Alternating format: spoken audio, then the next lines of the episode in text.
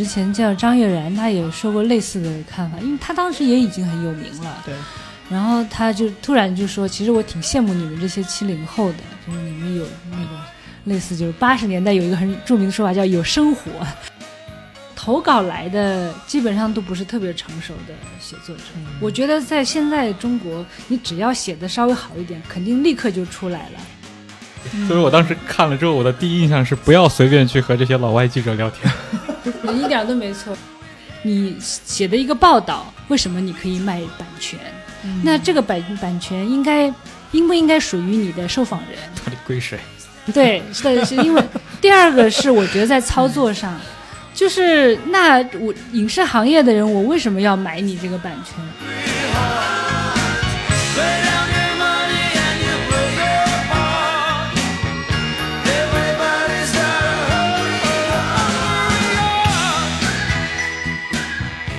欢迎大家收听本期的《忽左忽右》，我是陈彦良，我是杨一。今天我们的嘉宾是郭玉洁老师，他也是正午的主编。彦良你好，杨一你好，我是郭玉杰。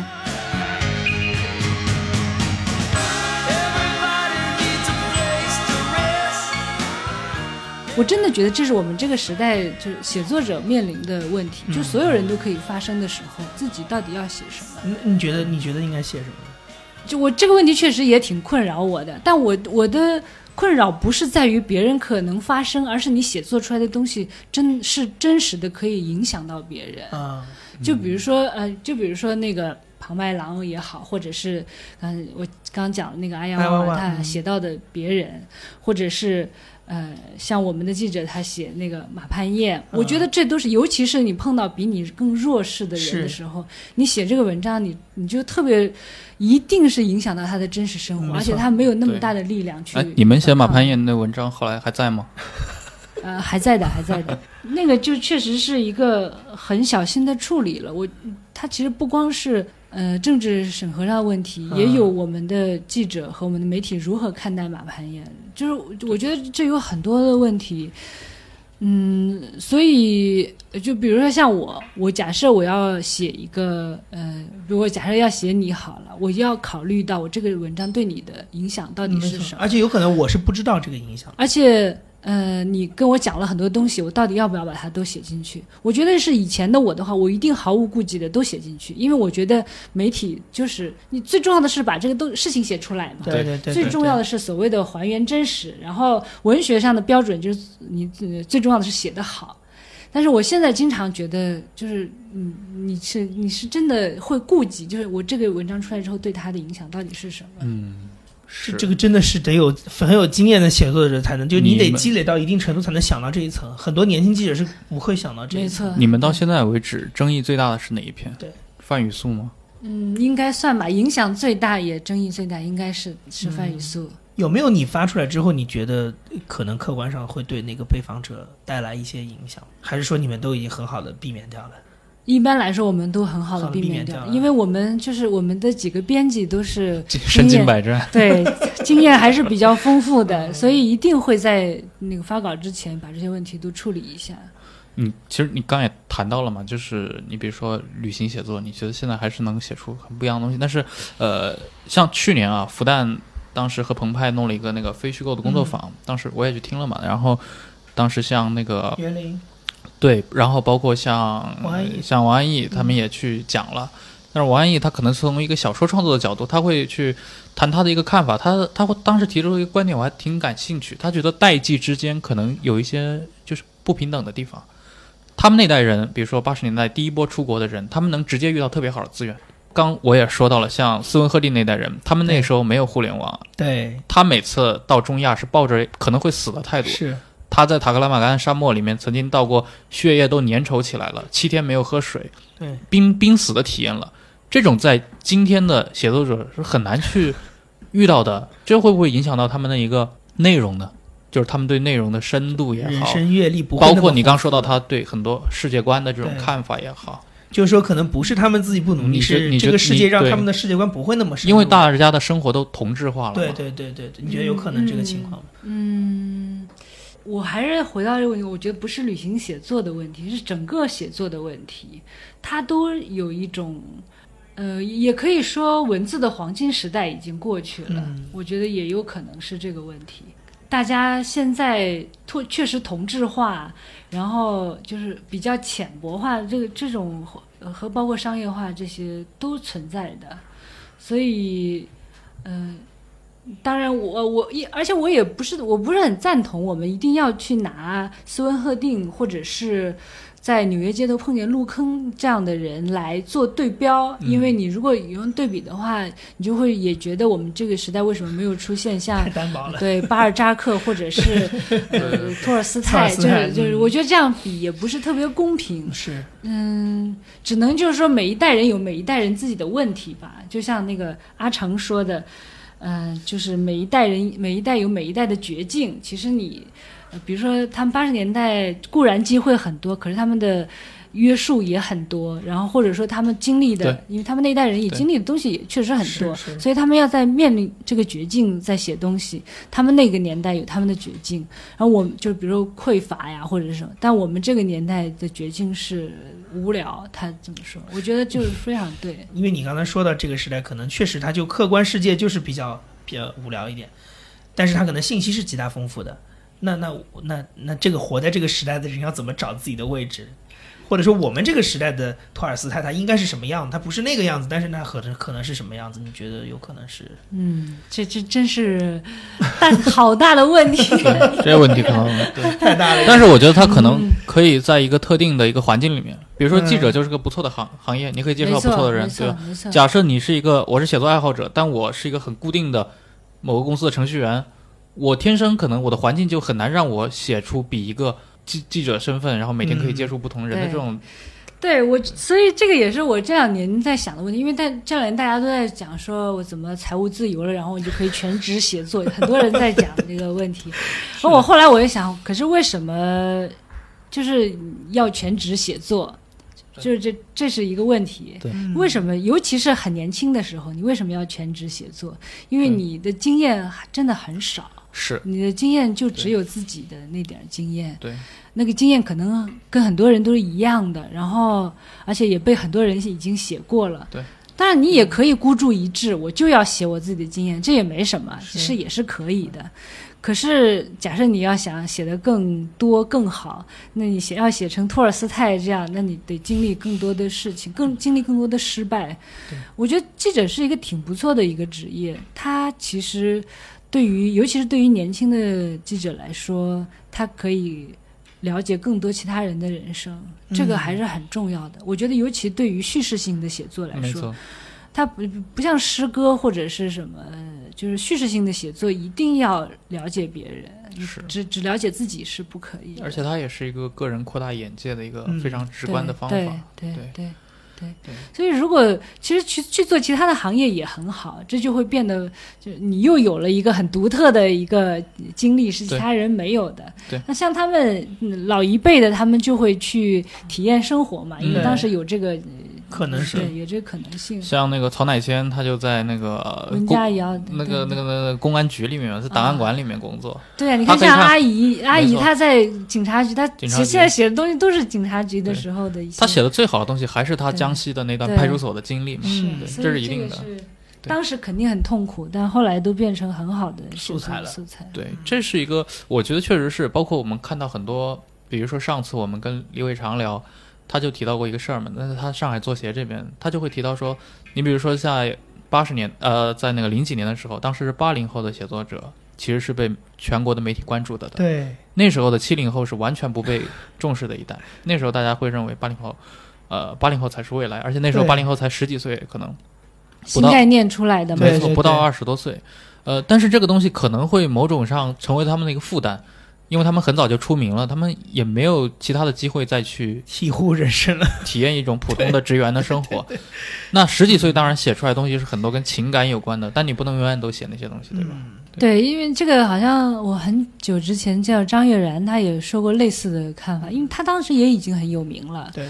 然后他就突然就说，其实我挺羡慕你们这些七零后的，就是你们有那个 类似，就是八十年代有一个很著名的说法叫有生活，对。对对，其实你们的你们有那个生活经验，然后跟我这是我们没有的。正午到现在为止的话，我知道有的选题客观上就是感兴趣的人不多，那有的选题可能就一下子现象级了，这个都是存在的。我我想问一下，你们到现在为止最受欢迎的一篇文章是是是哪篇呢？对，嗯，应该还是范雨素，范雨素。然后还有包括像冯远征，冯远征对，然后像还有那个，我们现在以我们因为其实十万加也不是很多嘛，对，呃，包括像李志那个叶三写李志的那篇，还有一篇那个。呃呃，我们的记者罗杰奇写的一个叫“壮阳内裤危机”，就是其实它是一个骗局，但是他就说那个内裤是有壮阳的，嗯，就是很社会性，而且跟性有关的。对，还包括像我们另外一个记者张莹莹，她写的就是一个人的性生活，就是也是其实是讲女性的性玩具，就是这么一个一种，这些都是特别就是也跟性有关。但我想范雨素是。是一个比较特别的，还有我写过一篇那个那个讲上海一个老工人的啊，你采访那天我就在办公室里面啊，对对对，那篇就是在微博上也转的也也挺多的，就大概就是这些，不会其实不会特别多，因为我们。做的还是比较少，做热门的。那但像这样的选题，它不会影响到你们后来的编编辑的这种想法吗？你们没想过？就是比如说，我们要多做一些这些比如说，比如说，呃，比如说像像明显李志、冯远征这种，就特别特别吃香嘛。那比如说，我们看到国内某一本时尚刊物，现在就特别喜欢做这一路的。那他们就已经彻底改变了风格了嘛？你觉得你们对会影响到你们的？其实这个是我觉得，因为做媒体，嗯，你们都是做过媒体或者在做媒体，都是知道很很多都是跟现实有关，呃，跟现实的资源是有关系的。因为我们之所以做这些，跟叶三还当时还有谢丁他们在时尚媒体做过是有关系的，所以他们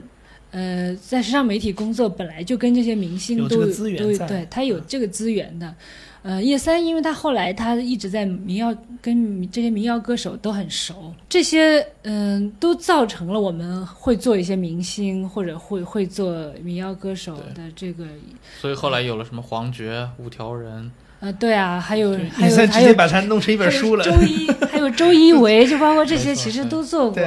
呃，另外我们也是觉得，就是影视行业还有这个偶像行业也还是挺重要的，它确实对我们现在生活的影响很大，还不，但是不知道怎么样去可以把握它，能够有一个比较比较大的角度去去去讲这些，而不是明只是讲明星。那就我们最近也在想这个问题。嗯，对，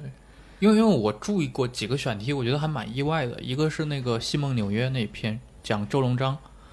呃，他是一个我知道他，但是我没想到正午会写写他这么一个人。为什么？因为首先我觉得他太小众了。我作为一个香港电影的算资深爱好者，嗯，那你要知道这么一个在七十年代演过那种粤语片的这么一个，后来就成配角，而且他很早就到美国去了这么一个人，你可能很都很少有人听说过他，但是你们居然踩他。另一个就是张北海。呃，当时就当时我还不知道姜文后来要拍嘛，要拍《侠影》什么的，对吧？现在《侠影》也快上上也快上上线了，呃，但那个时候你们当时是通过好像邮件采访，对吧？采访到张北海，像这样的选题，你们当时是怎么就为什么当时就觉得你们这个选题可以做？你们完全可以做其他的东西。其实我们没有那么怕小众，呃，或者是不是很有名，这些我们都只要呃东西好。嗯，那篇那个呃，那个周龙章那篇，当时是呃有人投稿啊，我们就就看到了这个文章，就觉得嗯，这个他还是写的还是不错。其实也不是没有那些因素，就因为他还是沾到了一点名人嘛，像陈丹青什么对对之类的，所以就觉得也是可以的。这个我觉得其实这还挺是正午的一个风格的，不是最当红的那个人。就比如说，嗯，他也不是写陈丹青，但是他是一个就是跟陈丹青有过交往的这么一个人。而且在整个纽约的文化圈里面，对，过这种所以就大家可能。不像冯远征也是，因为冯远征他也不是最有名的那一类演员明星，而且他的那段经历也大家也都不知，就找这么一个小的切口，然后就进去，所以就我觉得这还确实是一个正午的一个特点。对，不是后来正午也有一些短章，那正午可能就流露出一种就是写的路子走的 就越来越奇怪了一些 画风你什么叫越来越奇怪了？你是它更贴近互联网的趣趣味吗？还是怎么呃，并不是，就是越来越个人化了。啊越越就是它的媒体的那种质感，有一种在剥离的感觉，嗯呃，甚至很多好几期的那种种散文也好，短章也好，很像那种笔会的感觉。这个东西是你们追求的吗？还是说就是不自觉的就？去年有一段时间是有这个追求的，然后可是我们后来的一个感觉是，这条路其实不太好走。嗯，有原有一个原因就是还是一样，就这类写作其实特别文学性，对然后文学性对于写作者的要求非常非常高。你如果不是一个很好的作家，写这些出来，就是会给你这种感觉嘛，就是平平淡淡，但就是你的故事很精彩，但是都没有味道。故事也不一定很精彩。就是几个人之间的那种笔会的那种感觉，对对，就是有这种固定的嗯作者群，对，有这种会有这这个问题，嗯，因为而且一个作者他其实或者几个作者他的创作力也是嗯有限的，如果他反复的写，就会很会枯竭的，或或者会重复。我所以，我们大概还是会再回到媒体属性上面来一些，包括就更多的讲一些社会性的其他人的事件，如果个人性的这些东西，就希望能写得更好一些。你觉得中国的这个作者群体数量怎么样？因为谢林过去是说他一直特别缺稿，每天都很缺稿。非常，我们到现在也还是缺稿，就是这个就没办法了，已经很少吧？我觉得真的是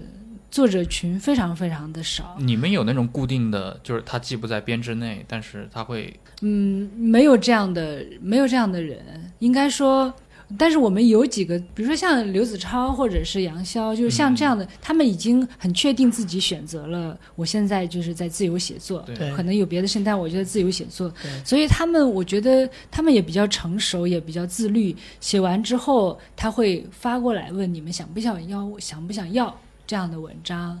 但是也有一些呃写作者会有让我写完了，我发给你看看。但是我们很，因为我们想要的东西付出太多了，是这样一些报道非虚构写作，它嗯要求太高其实你你给人家稿费也不会太多嘛。如果你要经常要这样，那还不如让他入职了去写 哎，那你们收到的这种投稿多吗？嗯，挺多的。我我觉得好像今年以来都没有很认真的再去看投稿，但以前我们在看投稿的时候还是很认真的。我我编过好几个稿子，都是从投稿里面拿出来的。那你的标准是就是说他们这个来，题材，还是说它结构，或者你觉得他的文学修养？对对对，其实能就是投稿来的，基本上都不是特别成熟的写作者。嗯我觉得在现在中国，你只要写的稍微好一点，肯定立刻就出来了，立刻就被很多人看到。这对那些没有出名的人是个巨大打击啊！这我，但我觉得有时候实话也得听啊。我我觉得年轻人就是太不愿意听这些实话了，就所以自己，嗯、自欺欺人，过得也不是很好吧。所以我我们收到，呃，我觉得还我还是看投稿看的比较多的。我跟谢丁两个人看投稿看的比较多，我主要看题材。啊因为他们写作都不会是太成熟，如果太成熟，真真的不用来投稿了对。呃，一般来说就是呃像我们发过有好几篇印象比较深刻的，比如像就是那时候就有一个人写三河的，三河现在已经很那个了嘛。那我们是去年还是前年发过一篇，那个还有包括像有一个也也是很年轻，他们都很喜欢把这个标在前面是九零后写作者，以示自己很年轻。然后呃写那个上海的红镇老街，就是像这种，其实他们我觉得真的觉得写的都不是太成熟，但是这些题材我都觉得很重要，是。就是它是能够，就是我用我刚才的话来说，让读者有共鸣的，对。然后读者觉得他看到了一些他好像就是正午发了三河那篇，没多久以后，那个出乐网就也发了一篇嘛，关于三河的那个三河大神。那，其实出乐网比我们还稍微早一点。早一点是吧我我怎么好像印象早一点？那对，就是在有可能有那在那前后，但是时间相隔的反正就是那段时间，因为我正好就是我大概也就之前一个月才听说了三河这个事儿，我的另一个朋友告诉我说他说他的一个朋友在三河那边已经在那边卧底一个月了。然后，是不是就是我们那个作者？对，因为圈子也很小。没错，对对对对这个倒还挺时间上都挺凑巧的，大家都是那段时间对对，可能关注到这个问题，然后反应最慢的就是 BBC 了，好像是今年才去。还有 NHK。对对对，那地方都已经被整改了好几次了，都不知道他们去的还能拍什么。对啊，我所以，我其实最第一看重的就是题材。我觉得这题材，还有包括像我们，我们通常都会要求他们，呃，主题写清楚，然后你写一个大纲，然后要写前面写五百字，就是有一个就是头儿对对，有一个头有一个人他就说他想写他们县城的一个婚庆公司，那我觉得这也很有意思。那我就说你你可以去写去采，然后那个你可，但是不像这种他就拖了很久都没有发过来的，也都也都有很多。对对对我们就是我觉得过去两年还是有很多这种投稿被用了。像正午的话，它目前大部分的向外露向外的露出都是以创作为主嘛。那其实我们也知道，中国有一些呃其他的一些写作机构，包括就是那几年一成立的，也在办一些，比如说写作课程啊，啊在国内推。是什么？呃，你你们你们你们有没有关注过这这一类的？写作课三明治是我知道三对明治三明治这类的，呃，刚刚说到什么受访者被曲解，就想起李子欣嘛，对啊，对对对，就是就是《长乐路路》里面的一段，啊对他的描述，啊，好像是译者的问题，应该是译者的问题，因为对。他繁繁体中文李子清说是对的，但是上海译文这个原著作者没有任何比较中立的一个，就描述了这么一个男人怎么第一次见到、被译者带入了感情色彩的词用词。对，你去买那个书就能看得到那个好。的 好的好我，觉得这是个比较典型的。对对对对对，嗯，对，那你看，而且这很明显是李子清最后他能发声，没错。如果他要是哦真的是一个默默无名的普通人的话，这个事儿这个印象就是这样的。我我对我就被你对啊没错没错，而且没有反抗的余地。而且它非常微妙，他其实就是就是词儿的意思，就是带有一点点感情色彩的意思在还有一，点嘲讽的那种，就马上味道就不一样了。你记住的就是那个 嘲讽的印好象，可怜，非常对啊画面感可怜。非常画面感。对，所以我当时看了之后，我的第一印象是不要随便去和这些老外记者聊天。你一点都没错。其实我现在也是经常都是，嗯、我觉得他们有一个优势，就是因为他们写的东西都在英文世界里面，所以他有的时候其实不太顾及。对对对没错没错想法。那你毕竟是就是新闻出身的嘛，就是你在正午的这个作者群体或者编辑群体里面，你个人是不是就是对那种社会现实啊这种话题更感兴趣一点的这种？其实我不是新闻出身的，我是我读中文的，嗯呃，我大学时候读的中文，所以我觉得我应该是文学出身的。我对于呃写作的很多兴趣其实都是文学性的，但是我呃呃我在北大读书嘛，因为会接触到一些老师，包括我自己也是，就是属于那种因为中文大北大中文系就是自认为是五四的嗯那个传人的，就是、嗯所以会有这种社对社会问题比较关心的这种传统。后来我又在财新工作，所以这个我是在财新受到的新闻的教育。嗯，我的确是对于社会性和公众性的问话题会比较感兴趣。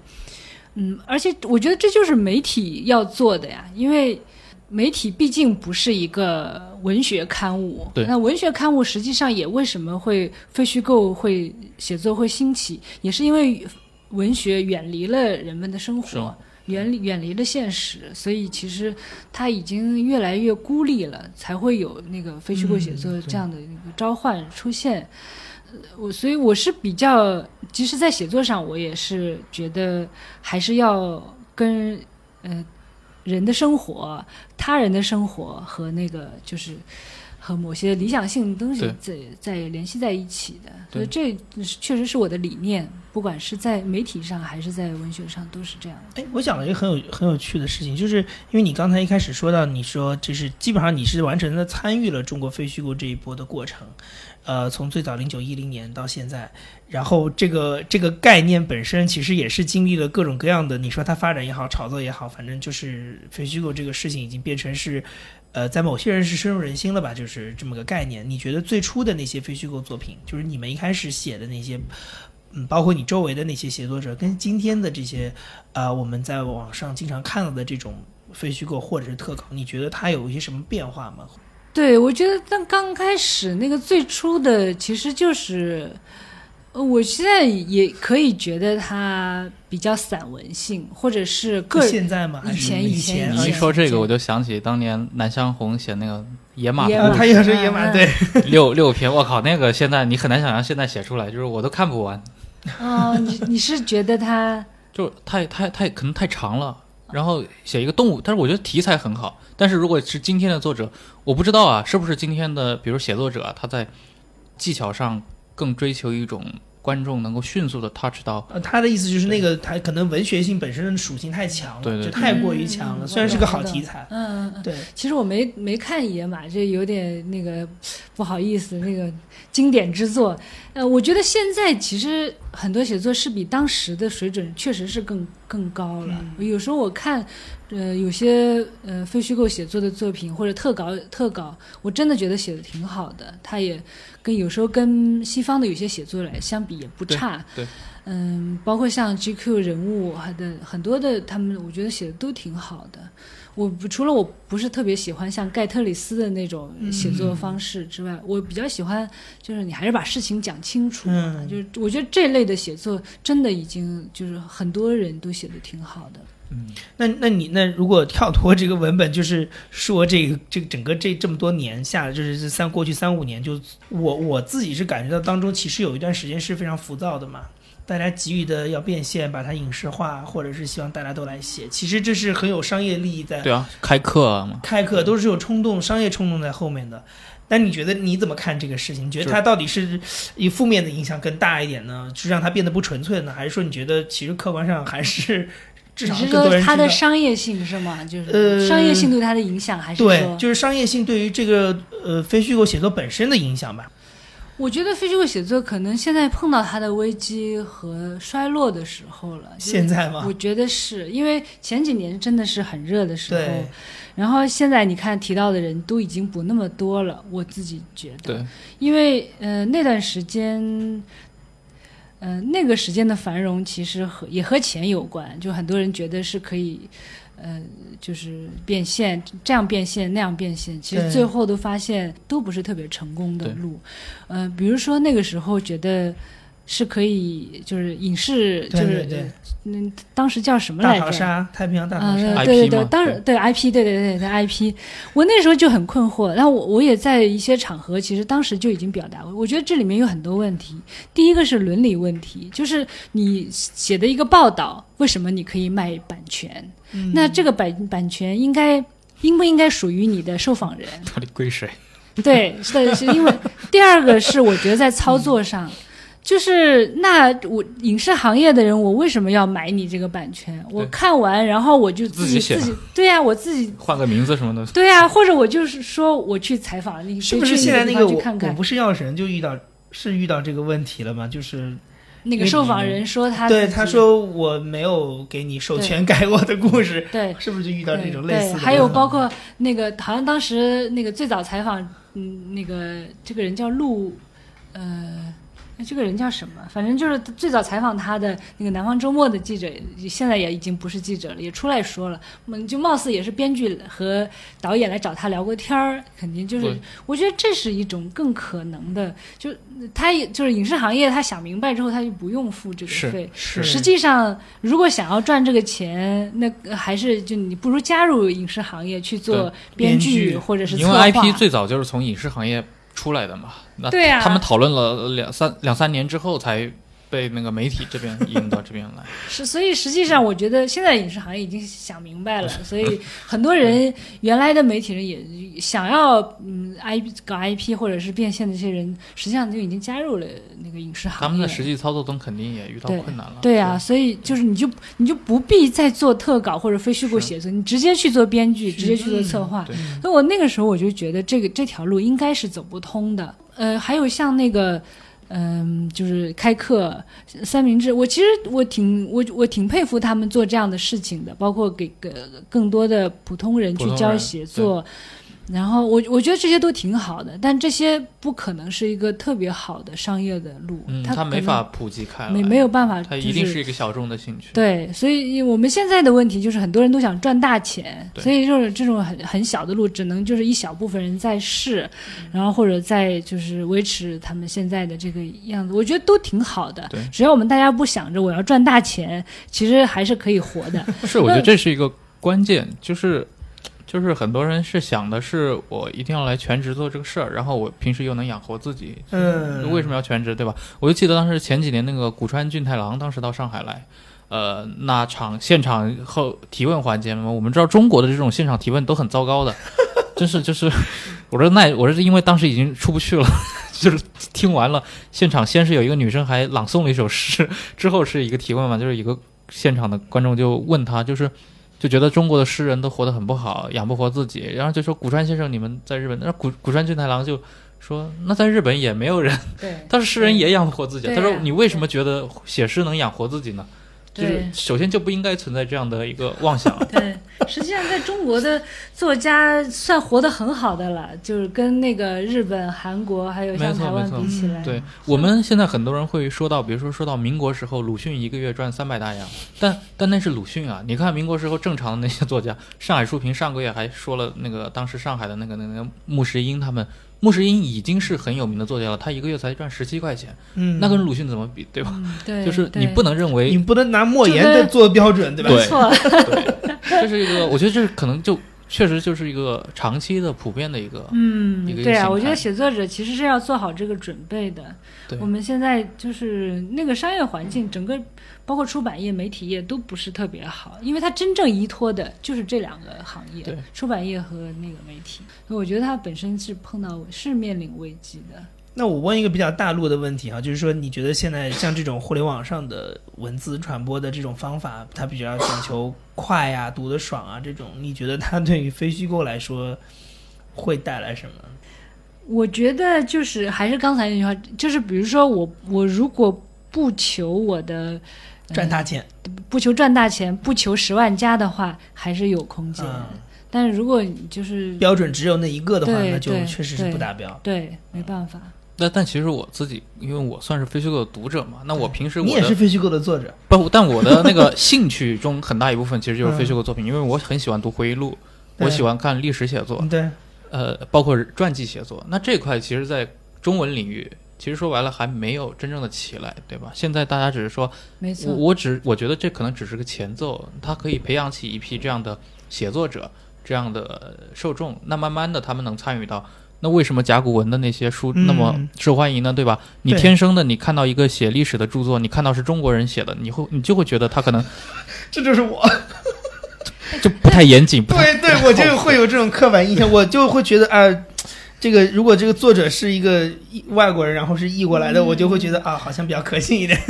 其实像那个好多那种历史，就是所谓的通俗历史的作品，一直不是卖的还挺好的嘛。对对嗯对。对呀、对我觉得这肯定是有市场的，非常有，市场。没错，就是说国内的写作水平慢慢要要要提高对。这确实是因为你想，国内其实都没有严谨意义上的这种我们叫现代的这种传呃人物传记作家都传记作家找不到，对吧？叶永烈，嗨，那还是上一辈的上一辈的。上一辈的。叶老师。对对，其实现在现在其实这种就是你能跟西方的这套对，呃接轨的，西方有非常，你就说塔奇曼这些人，嗯你像那个嗯。古尔德这些人，他们写什么罗斯福，